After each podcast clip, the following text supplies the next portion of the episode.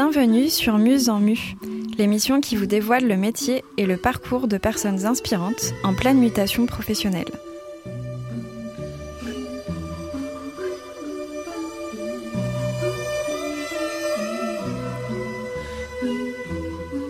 Moi, c'est Agnès Faucoulanche.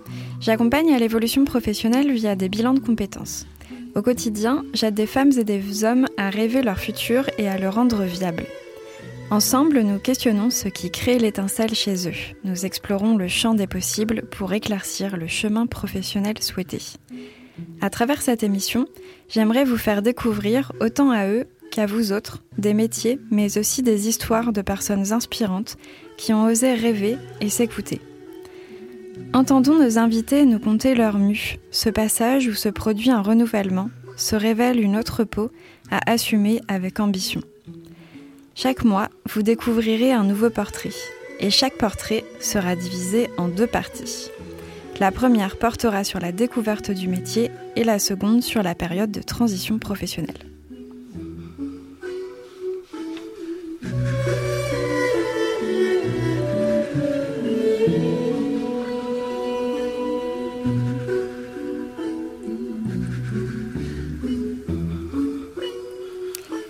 Vous avez pu vous accorder un moment de pause, de respiration en vous laissant guider par sa voix posée lors du dernier épisode. Mon invité vous offrait une courte séquence de sophrologie, il y a 15 jours.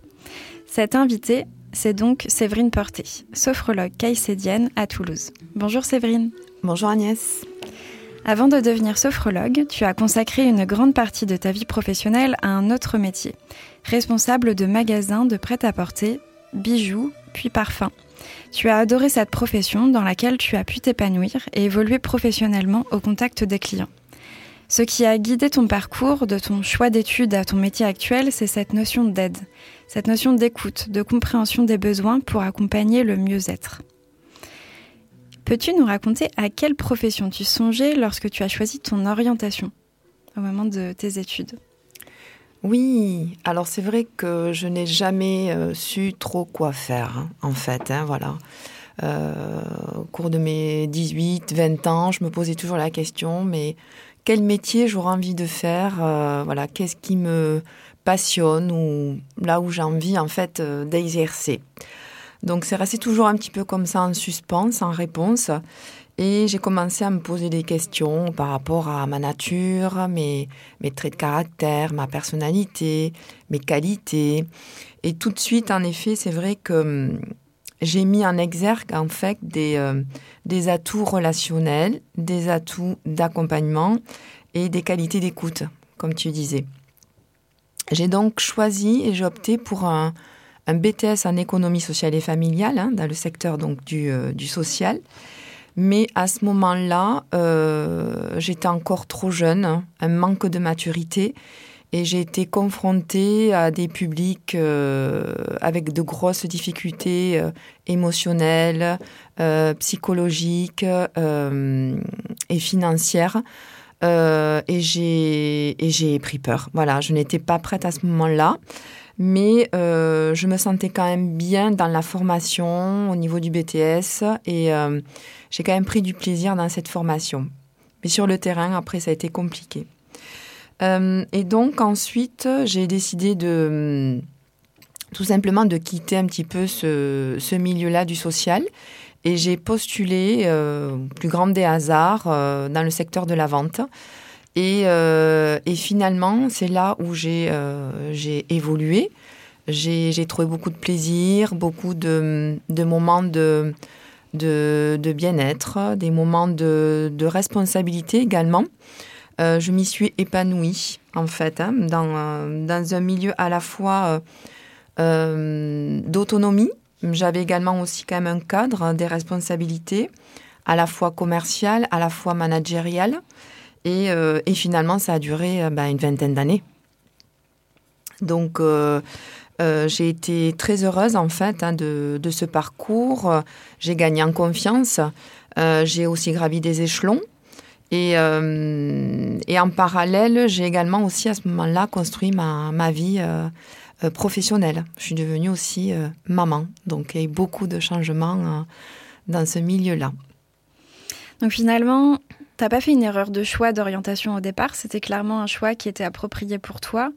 Euh, seulement les premières expériences que tu as eues, donc il me semble que c'était un stage à l'époque, oui. euh, te convenaient pas. Peut-être que c'était dans un milieu qui était un, qui était un peu trop dur, un peu trop difficile, euh, que tu n'étais pas encore en mesure de, de prendre en charge d'un point de vue émotionnel euh, et d'un point de vue professionnel, tout simplement.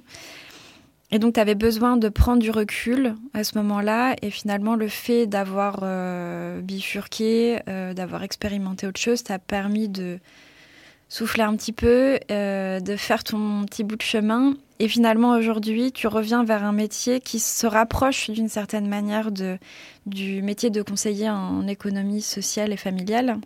Mhm. Bon, c'est très différent quand même, mais tu, tu es aussi dans cette notion d'accompagnement, de façon avec une, certaine proximité avec les personnes. Euh, co comment tu vois le lien, toi, avec la sophrologie aujourd'hui? Bah, disons que je pense que déjà, euh, à cette époque-là, j'étais déjà peut-être sophrologue, en fait. Hein sophrologue dans le cœur, sophrologue dans l'âme. Euh, tout simplement avec les qualités euh, ben, d'écoute.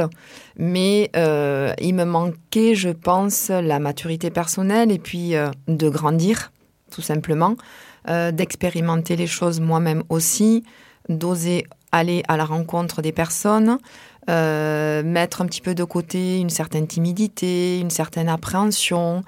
Euh, et puis finalement, en fait, euh, après, euh, après mon épanouissement dans la vente, qui m'a beaucoup donné confiance, à accompagner les gens, à les guider, euh, à, les, euh, à les rendre plus joyeux, hein, tout simplement, dans la sélection d'une tenue ou d'une parure bijou. je me suis aussi sentie à ma place, avec beaucoup d'émotions aussi et de joie. Et j'en avais besoin aussi à ce moment-là. Et finalement, ensuite, quand je, je me reprojette après dans mon, mes premiers accompagnements de sophrologie, ben c'est en fait ces, ces deux expériences qui, euh, qui se sont mises en évidence, à la fois le social et à la fois le commercial. J'avais donc ce bagage de double casquette et, et c'est ce qui m'a énormément servi aussi dans mes accompagnements qui étaient, euh, qui étaient plus riches, en mon sens. Et donc, tu vas nous expliquer un peu les différentes expériences par lesquelles tu es passé dans le domaine de la vente, mais il me semble aussi qu'il y, qu y, a un élément important qui t'a petit à petit rapproché aussi de la notion d'accompagnement, c'est que tu as été manager d'équipe. Oui. Donc, euh, tu as à la fois euh, accompagné tes équipes en interne et en même temps, euh, par rapport à ce que tu m'expliquais, c'est vrai que dans la vente, ça se fait beaucoup de de se déplacer en tant que gérant de magasin d'un magasin à l'autre pour arriver à former quand l'équipe, quand ça se passe pas forcément bien au sein de l'équipe ou au sein du magasin, euh, de, donner son aide finalement, de se déplacer et d'apporter son regard. Donc euh, tu avais aussi, tu as développé petit à petit ces, ces, compétences en formation, en accompagnement euh, au cours de ton expérience dans la vente. Oui, tout à fait. C'était le rôle en fait de directrice de magasin où vous devez en fait euh, bah, tout gérer. Voilà, euh, à la fois le recrutement, à la fois la formation, à la fois euh, l'accompagnement aussi des, clients, à la fois aussi euh, les déplacements, donc du coup hein, sur d'autres magasins en extérieur pour apporter mon aide, mon expérience, et puis toujours aussi avoir ce regard-là euh, de savoir euh, synthétiser, euh, savoir analyser et, expliquer aussi, hein, parce que j'avais éventuellement aussi bah, d'autres responsables au-dessus de moi, expliquer les difficultés, les points à améliorer, essayer toujours de rebondir et de trouver des solutions les plus optimales. Oui. Et tout ce dont tu parles là, c'est aussi des, des, compétences qui sont très en lien avec la notion d'entrepreneur. De, Donc même oui. si tu étais gérante salariée à ce moment-là, tu as aussi euh, petit à petit, tu es aussi monté en compétence par rapport à ça. Donc ça complète un petit peu euh, la conversation qu'on avait eue dans le précédent épisode sur euh, les compétences euh, à développer en tant que sophrologue. Donc évi évidemment, quand on est sophrologue, pour, euh, en tout cas dans certains cas, on est indépendant. Donc il y a aussi cette notion-là, ces compétences-là à développer. Est-ce que tu peux revenir un peu sur les différentes euh, expériences finalement que tu as eues dans la vente? Donc tu as commencé avec euh, Zara au départ. Oui. Et donc après, tu es passé dans différents magasins. Il y a eu des rebondissements. oui, oui, oui. J'ai commencé bah, tout hasard. Hein. J'ai postulé, j'ai vu une petite annonce euh, Zara sur Toulouse, cherche vendeuse. Donc voilà, j'ai commencé vraiment sur un petit contrat à temps partiel. Et puis finalement, ensuite, j'ai vite euh, gravi les, échelons par rapport, euh, je pense aussi à mes capacités euh, justement aussi d'adaptabilité, déjà de, souplesse, d'écoute. Euh, euh, je suis pas quelqu'un qui aime le conflit, donc c'est vrai que j'apprends très vite. Et j'étais en pleine soif justement aussi de grandir et d'évoluer et d'en découdre. Donc voilà, je suis passée ensuite sur différents postes à responsabilité et euh, pour devenir ensuite moi-même, oui, euh, euh, responsable de tout un secteur. Et, hum, ensuite, l'aventure Zara s'est terminée. Je suis passée aussi dans d'autres magasins. Et, hum, et, là, ma dernière expérience, ça a été sur un magasin de bijoux, fantaisie et de parfums haut de gamme. Et euh, donc là, malheureusement, euh, l'expérience est terminée par un licenciement économique. Mais bon, voilà, c'est toujours un poste qui m'a qui m'a beaucoup servi, dans lequel j'ai beaucoup appris. J'ai créé aussi beaucoup de liens. Et, hum, et donc, à la suite de ce licenciement économique, ben, il a fallu de nouveau se poser euh, les bonnes questions. Qu'est-ce que j'ai envie de faire? Ben, J'avais 44 ans. Donc, du coup, là, plus de maturité, maman, euh, et donc la réflexion a été à ce moment-là aussi euh, importante et nécessaire. Voilà. Et donc euh, ben, la vente, j'avais plus envie à ce moment-là. Tout le milieu du commerce, j'avais envie un petit peu de le mettre de côté. Et, donc je me suis posé des questions à me dire ben, qu'est-ce que j'ai envie de faire? Qu'est-ce qui pourrait m'intéresser aujourd'hui? Et donc là, voilà, j'étais un petit peu dans une phase de, de transition à ce moment-là. Donc c'était pas bienvenu au départ euh, ce licenciement économique et finalement ça s'est transformé en opportunité pour toi pour euh, repenser les choses euh, petit à petit. Oui, tout à fait. Et est-ce que tu as pu te faire accompagner? Est-ce que c'était à ce moment-là que tu as commencé vraiment à cheminer sur... Oui, il y a eu l'idée d'un bilan de compétences, tout naturellement, parce que c'est vrai que j'avais un peu plus de temps à ce moment-là et je, je, pensais que ça allait être euh, profitable. Et donc, euh, ça l'a été dans un sens, parce que je tombais sur une personne qui était vraiment euh, très à l'écoute et qui avait aussi petit, une approche psychologique. Et, ça a été important parce que c'est vrai qu'à ce moment-là, je me cherchais un petit peu. il y avait aussi un peu de fragilité à ce moment-là hein, par rapport à un éventuel licenciement économique. Donc j'avais besoin aussi d'un soutien, d'une écoute et, euh, d'outils pour m'aider à retrouver un petit peu euh, d'un sens hein, euh, à ce que j'avais envie de faire. Et donc ça ça m'a beaucoup aidé et, et elle m'a confirmé tout simplement que qu'il fallait que je reste sur mes atouts à la fois commerciaux et à la fois euh, tout le secteur social qui était en moi et, et l'importance euh, de, de trouver un métier euh, d'accompagnement et, et de relation d'aide. Mais lequel? Donc ça, finalement, lequel? Ça c'est, as continué à y réfléchir à la suite du bilan de compétences et ça s'est décanté au fur et à mesure. Et comment tu as découvert le métier de sophrologue Alors tout, euh, tout bêtement, j'ai envie d'expliquer un petit peu l'anecdote, hein, tout simplement chez, euh, chez mon coiffeur, en train de feuilleter les magazines euh, à ma portée. Et je tombe sur une, sur une page avec le titre Les métiers du bien-être. Tiens, je m'y intéresse et, et je tombe sur, donc il y avait à peu près huit métiers du bien-être en passant sur coach, naturopathe, Hum, je pourrais, je, sais plus les autres, je les ai oubliés, mais en tout cas le dernier qui m'a interpellé c'était euh, le métier de sophrologue. Et là, en lisant le petit article et le texte, je me suis dit, mais oui, tout à fait. C'est moi sur l'accompagnement, l'écoute, une formation solide sur des techniques, une méthode et, aider les personnes à retrouver un équilibre et une harmonie à la fois au niveau personnel, professionnel, euh, de façon, euh, euh, encadrée. Pour revenir un peu sur le bilan de compétences, donc le bilan de compétences pour toi, il a été pris en charge par ton employeur, c'était dans le dispositif du licenciement économique. Oui, oui. Ça? Et comment tu as choisi le profil de cette personne-là? Pourquoi es-tu allé vers elle en particulier plutôt qu'une autre Là, honnêtement, ça a été vraiment euh, du hasard. Euh, j'ai un petit peu cherché euh, ben, sur Internet la proximité par rapport à, mon lieu de travail, par rapport à mon domicile.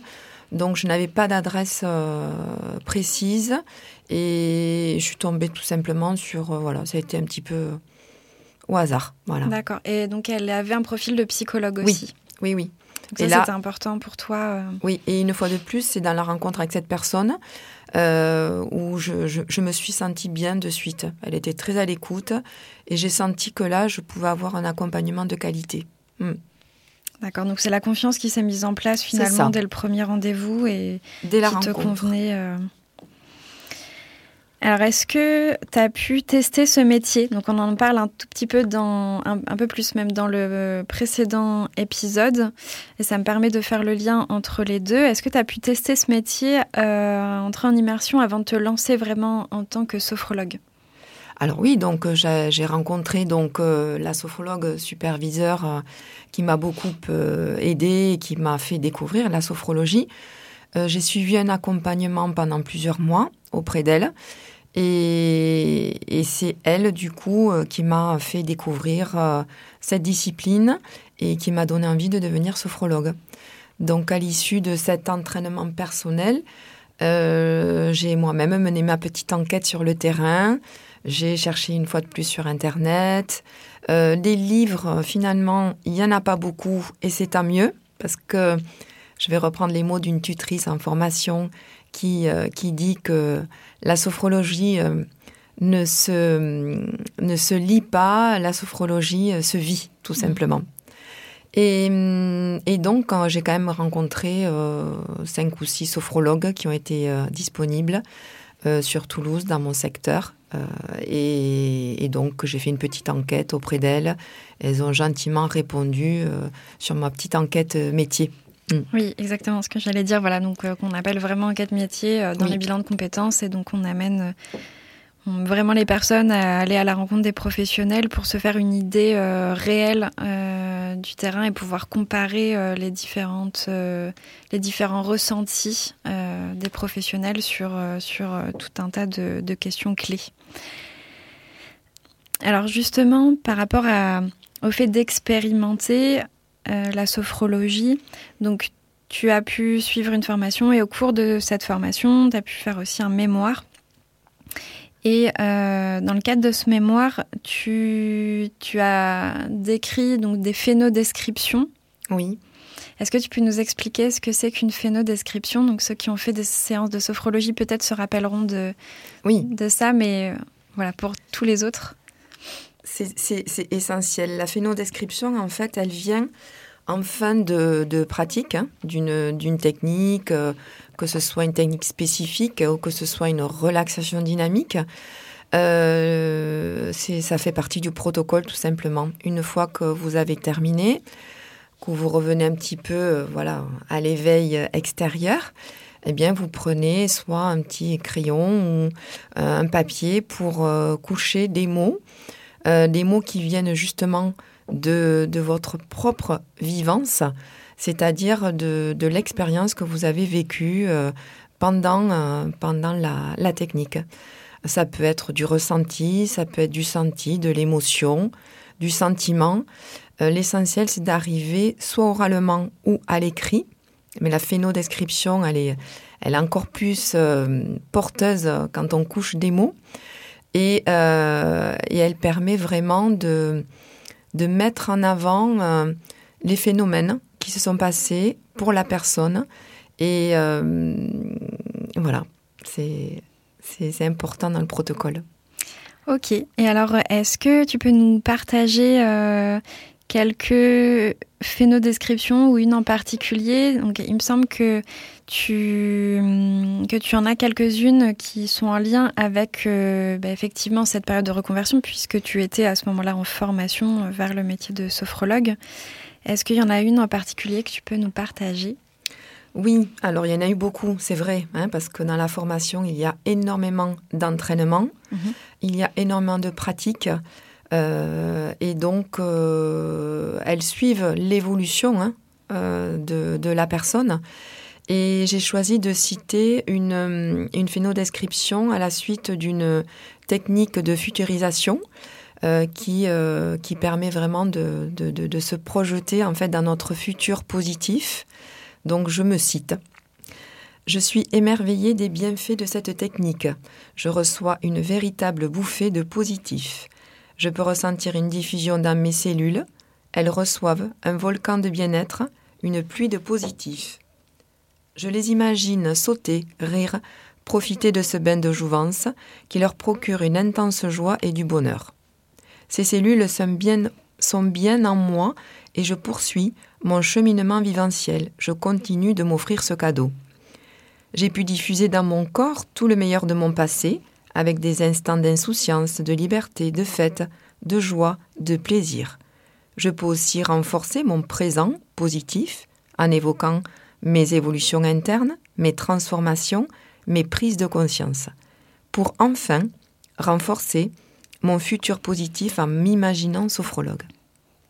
Hyper intéressant de pouvoir arriver à se plonger dans tes réflexions il y a quelques années en période de, de reconversion. C'est un peu comme si on entrait dans ton journal intime euh, là pendant quelques minutes. Donc euh, très chouette et en même temps ça nous permet de, de voir euh, quels effets effectivement peuvent avoir les, les séances de sophrologie sur soi. Oui, oui, je voulais vraiment revenir et rebondir sur le fait que euh, je dirais pas que cette méthode caïcédienne est magique, mais c'est vrai qu'elle a été euh, vraiment euh, inventée par un homme brillant et, ça permet vraiment de procurer de façon très simple, j'ai envie de dire, des instants de, de lâcher prise, des moments forts de renforcement corporel et psychique. Oui. Et en même temps, elle a été inventée, euh, rappelons-le, par, euh, par un médecin psychiatre qui avait expérimenté aussi d'autres choses et donc euh, qui fonctionnait pour certaines, qui fonctionnait moins pour d'autres, et puis en fonction des profils, et qui a essayé aussi de, de trouver une complémentarité avec une autre technique qui permette vraiment de faire lâcher prise et de travailler, de travailler sur ça. Oui, c'est le, c'est le tout début en fait hein, de la sophrologie, c'est d'arriver en fait euh, dans les premières séances, euh, arriver à faire la parenthèse en fait avec euh, l'extérieur, tout le mental, tout ce qui nous entoure, toutes les préoccupations, le jugement, pour enfin se concentrer uniquement sur ce qui se passe là, à l'instant présent, dans notre corps. Oui. Et alors justement, en parlant de lâcher prise, est-ce que tu te souviens, donc avant d'arriver toi à lâcher prise vraiment euh, dans ta période de reconversion, est-ce que tu te rappelles d'obstacles, de freins qui, ont pu te, te bloquer à certains moments ou te permettre de, enfin, voilà, qui ont fait que tu as été moins vite euh, dans la reconversion, que ça a été moins fluide. Euh, la rapidité n'est pas importante dans la reconversion. De toute façon, c'est le cheminement qui est important. Mais est-ce qu'il y a des choses qui t'ont un peu bloqué à ce moment-là? Euh, disons que la sophrologie, c'est tellement un cheminement qui prend du temps pour chacun d'entre nous. Donc euh, chacun son rythme, j'ai envie de dire. Mais euh, c'est vrai qu'un obstacle limitant, c'est surtout, euh, ben, je dirais, nos propres jugements hein, qui sont limitants. C'est-à-dire, ben, je vais pas y arriver, je ne vais pas oser, qu'est-ce qu'on va penser Voilà, c'est toutes les, les, a priori qui prennent possession malheureusement de notre quotidien Et, et la sophrologie, justement, est là pour essayer de mettre de côté tout ça et pour revenir à des essences même de, de, naturel, d'authenticité et, et, retrouver confiance à se dire je suis capable en fait. Hein. Et tout, tout, un tas de techniques qui sont capables de nous renforcer justement sur nos propres capacités. Je suis capable de, je peux le faire, pour nous aider justement à rebondir euh, à la fois personnellement et, euh, et professionnellement. Hmm.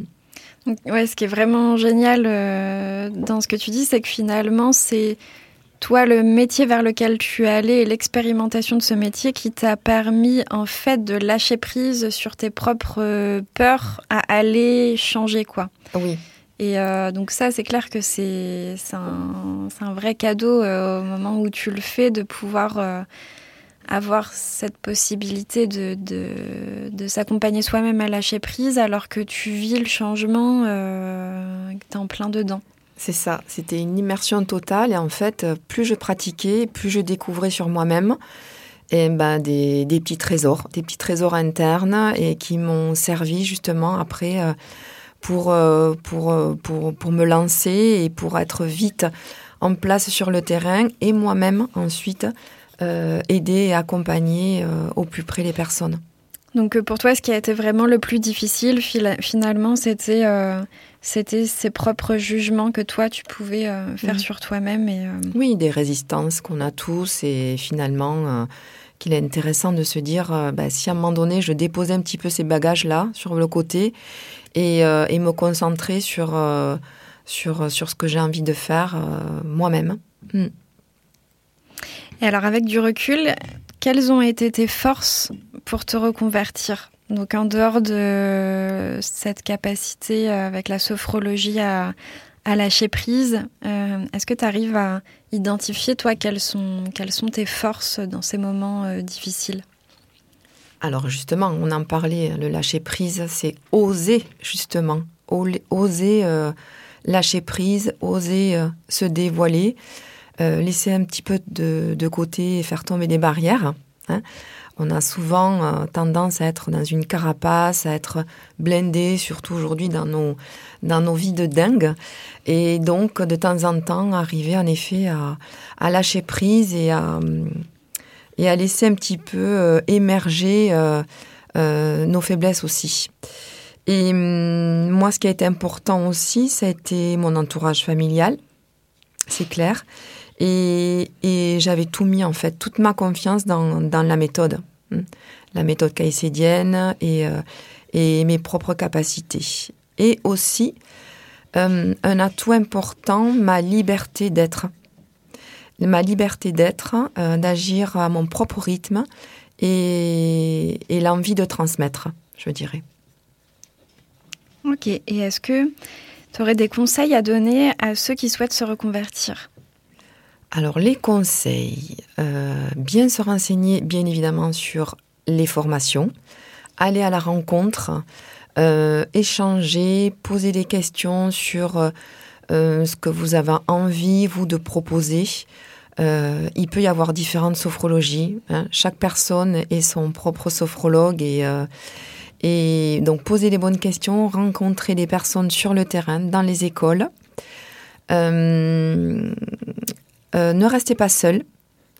Euh, n'hésitez pas à rencontrer aussi d'autres sophrologues qui sont installés et, et, et rester en contact aussi. C'est un métier, en fait, c'est difficile parce qu'on peut vite se retrouver euh, isolé. À un moment donné, justement, moi, dans mon installation, j'avais besoin de, de, aussi de, me tester toute seule face à mes propres patients.